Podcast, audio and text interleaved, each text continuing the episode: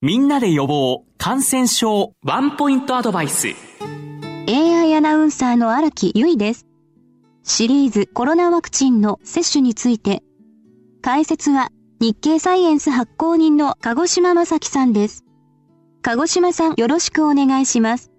はいよろしくお願いします。前回はワクチン接種のオミクロン株に対する有効性などについてお話しいただきましたが今回はこれまでの2回のワクチン接種で獲得した免疫のメカニズムとオミクロンに対する有用性とについて解説いただけますか？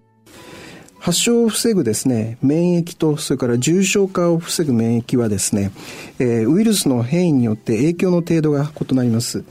え、発症予防ではですね、ウイルスの表面にくっつく抗体と呼ぶタンパク質が、まあ、大切な役割を果たしています。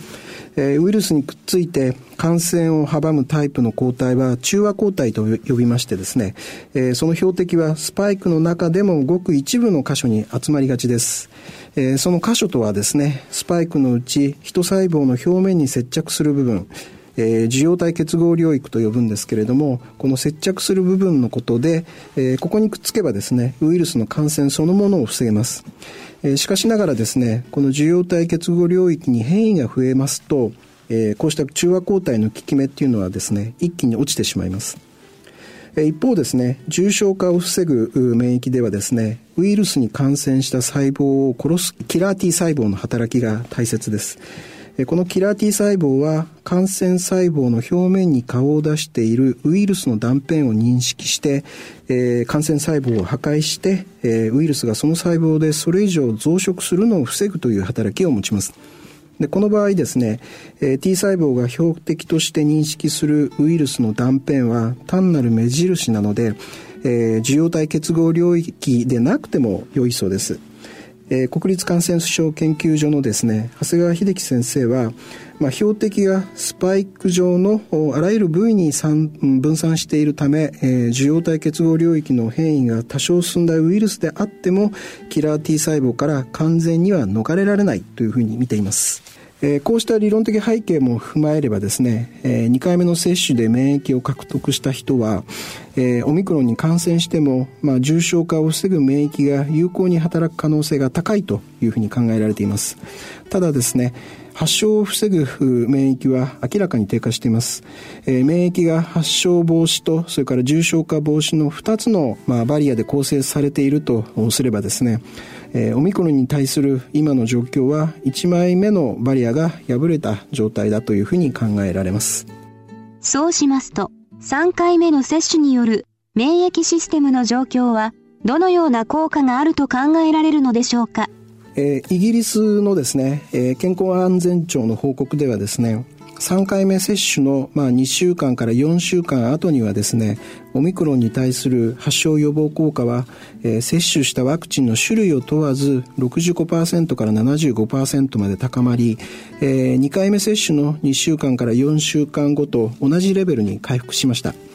また、えー、65歳以上の入院を防ぐ効果というのは接種から2ヶ月半経っても89%と高く保たれていたそうです。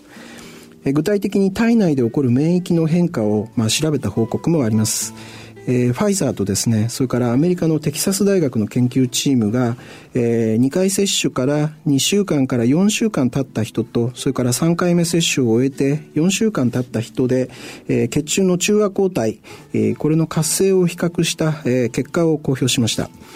えー、それによりますと3回目接種の後の方がオミクロンに有効な中和抗体の活性というのが16.8倍に高まっていました。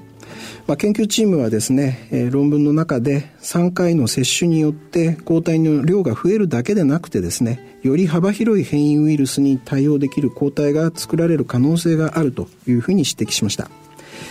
またですね、2月3日にサイエンスイミュノロジーという専門誌に掲載された日本の研究論文ではですね、2回接種から約1ヶ月後にすでにオミクロンに有効な中和抗体を作れる B 細胞、これができていることを報告しています。